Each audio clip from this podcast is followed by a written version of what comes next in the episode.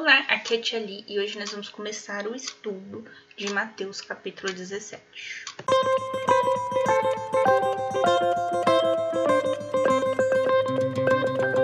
Bem-vindos aos Novenáticos Kids e hoje nós vamos começar o estudo do capítulo 17 do Evangelho de Mateus. Nós vamos dividir esse estudo em três partes. Estamos realizando do Pai, do Filho e do Espírito Santo. Amém. Santo anjo do Senhor, meu zeloso guardador, se a ti me confiastes a piedade divina, sempre me rege, guarde, governe e ilumine. Amém.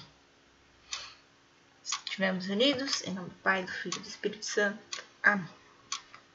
Transfiguração. Seis dias depois, Jesus tomou consigo Pedro, Tiago e João, seu irmão, e conduziu a parte alta par... conduziu-os à parte a uma alta montanha. Tá, então seis dias depois do que? Seis dias depois que Jesus anunciou, né, sobre a paixão, né, que ele iria morrer e depois iria ressuscitar. Então depois disso, depois de três dias, foi a transfiguração, tá? Então eles foram, né, ele, Pedro, Tiago e João, né? Pedro a gente sabe que é o, o apóstolo que foi escolhido, né, para ser a pedra fundamental da igreja, né, para começar, a igreja João é o discípulo tido como discípulo amado, né, o João evangelista, e o Tiago, irmão do João. São dois Tiagos, né? Sim, são dois Tiagos. É, agora eu não vou saber qual dos dois que é, se é o menor ou se é o maior, mas tem o Tiago. Muito bem conduziu eles a uma alta montanha. Essa alta montanha é o Monte Tabor. Tá? Então, ele conduziu eles a essa alta montanha. Versículo 2. Lá se transfigurou na presença deles. Seu rosto brilhou como o sol, suas vestes tornaram-se resplandecentes de brancura. O que, que é transfigurar? Transfigurar é mudar de forma, tá? Isso aconteceu com Moisés no dia que ele recebeu as tábuas da lei. Então, o rosto de Jesus começou a brilhar, brilhar, brilhar, brilhar, brilhar, brilhar, brilhar. E as vestes dele também, tá? Então, o que, que ele fala aqui? Ficou tão branca, mas tão branca que brilhava. Então, vamos lá. Versículo 3. Eis que apareceram Moisés e Elias conversando com eles. Então, Moisés, porque Moisés também transfigurou, e Elias, porque Elias foi arrebatado ao céu numa carruagem de fogo. Versículo 4. Pedro tomou então a palavra e disse-lhe: Senhor, é bom estarmos aqui. Se queres, farei aqui três tendas: uma para ti, uma para Moisés e outra para Elias. Falava ele ainda quando veio uma nuvem luminosa e os envolveu.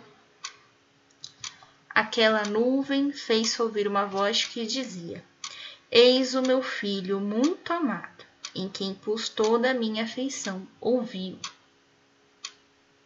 Ouvindo essa voz, os discípulos caíram com a face por terra e tiveram medo. Então, muito bem. Eles viram Moisés, viram Elias, e disseram de construir tendas. Aqui, construir tendas não é no sentido de fazer um templo para Moisés, um templo, não, mas de construir a casinha mesmo para que eles pudessem ficar ali, ou seja, Pedro queria que eles permanecessem ali entre eles, tá? Tia ali, sua interpretação pode estar errada, não pode? Pode. Então, os teólogos me corrijam, por favor, mas é a forma que eu entendo, né? Construir a tenda no sentido de deixar que Moisés e Elias ficassem ali com eles. Muito bem. Então veio a nuvem, a nuvem brilhante, né? Então, mais uma nuvem brilhante, brilhante, brilhante, brilhante, você não consegue olhar para ela.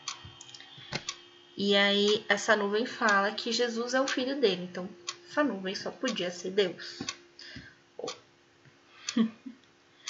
Ouvindo essa voz, os discípulos caíram com face por terra, ou seja, os discípulos né, se prostraram e tiveram medo, porque eles nunca ouviram a voz de Deus. Eles ouviam a Jesus o tempo todo, mas a Deus eles tiveram medo, eles nunca tiveram esse contato. Versículo 7. Mas Jesus aproximou-se deles e tocou-os, dizendo: Levantai-vos e não tem mais. Não precisa ter medo de Deus, pode se levantar. Eles levantaram os olhos e não viram mais ninguém, senão unicamente Jesus. E quando desciam, Jesus lhe fez esta proibição: Não contes a ninguém o que vistes, até que o filho do homem ressuscite dos mortos. Então os três não podiam contar até que toda aquela profecia da paixão acontecesse. Em seguida, os discípulos o interrogaram: Por que dizem os escribas que Elias deve voltar primeiro? Então, eles estão contestando é algo que o, os estudiosos né, da Tanakh, que é o livro sagrado dos judeus, é, perguntar. Versículo 11: Jesus respondeu-lhes: Elias, de fato, deve voltar a restabelecer todas as coisas. Mas eu vos digo que Elias já veio, mas não conheceram, antes fizeram com ele quanto quiseram. Do mesmo modo farão sofrer o filho do homem. Então, esse Eli, o Elias aqui, ele representa todos os profetas do Antigo Testamento. Então, antes de Elias, a gente vai ter Samuel, vai ter Eli, né? Vai ter alguns outros antes de Elias. Mas Elias é o que se destaca, né? Porque, porque ele bateu de frente com os adoradores de Baal, ele foi arrebatado aos céus, né? Eliseu, que foi é, discípulo de Elias, fez uma ressurreição, né? Conseguiu fazer esse milagre. Enfim, tem muita coisa que cerca Elias. Então, Elias é considerado o maior dos profetas.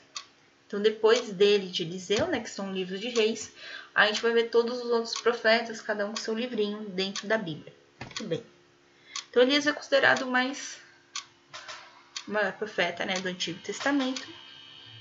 E aí Jesus fala que o Elias já veio, ou seja, o profeta já veio, o grande profeta, né, que viria antes de Cristo já veio, que é João Batista. Né? Então João Batista veio e preparou o terreno para que pudesse vir o Filho do Homem, no caso Jesus, mas não reconheceram João Batista e sentenciaram ele à morte. E o mesmo deveria acontecer com Jesus. Não reconheceram como Messias e ele iria ser sentenciado à morte também. Versículo 13: Os discípulos compreenderam então que ele falava de João Batista. Muito bem, amanhã a gente vai continuar, tá bom?